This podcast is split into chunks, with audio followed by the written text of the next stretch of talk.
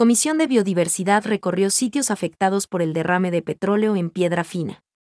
Los asambleístas Freddy Rojas, Efren Calapucha, Consuelo Vega, Vanessa Álava y el presidente de la Comisión de Biodiversidad Washington Varela recorrieron el lugar donde se produjo el derrame de petróleo el pasado 28 de enero, los diques de contención y el canal de limpieza, en el sector de Piedra Fina, ubicado en Cantón El Chaco, en la Amazonía ecuatoriana. El objetivo fue verificar la remediación ambiental y social en los sectores afectados. En el recorrido, Carlos Sandy, presidente del sector San Luis, señaló que la comunidad fue afectada producto de la erosión del río Coca. Dijo que están incomunicados por el socavón que se produjo en el puente Ventana 2, que permitía transportar los productos desde las fincas.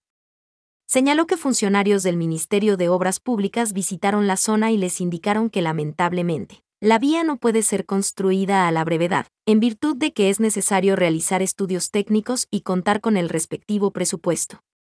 También, afirmó que el turismo también se vio afectado porque la vía colapsó, lo cual impide generar ingresos económicos para el sector. Dijo que la comunidad a través de la autogestión puso maquinaria para dar una solución provisional, pero que se necesita una solución definitiva. Por su parte, Maruja Vega, representante del Frente Cívico, El Chaco, mencionó que los pobladores pagan 450 dólares diarios y están endeudados en 2.0. 00 dólares en una obra vial que le corresponde al gobierno.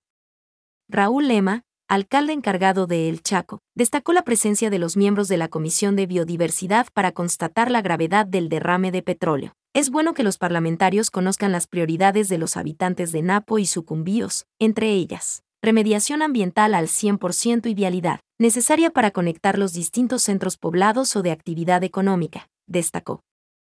recordó que estos sectores han sido afectados no solo por el derrame de petróleo, sino también por el colapso de la cascada San Rafael que ha provocado la erosión regresiva.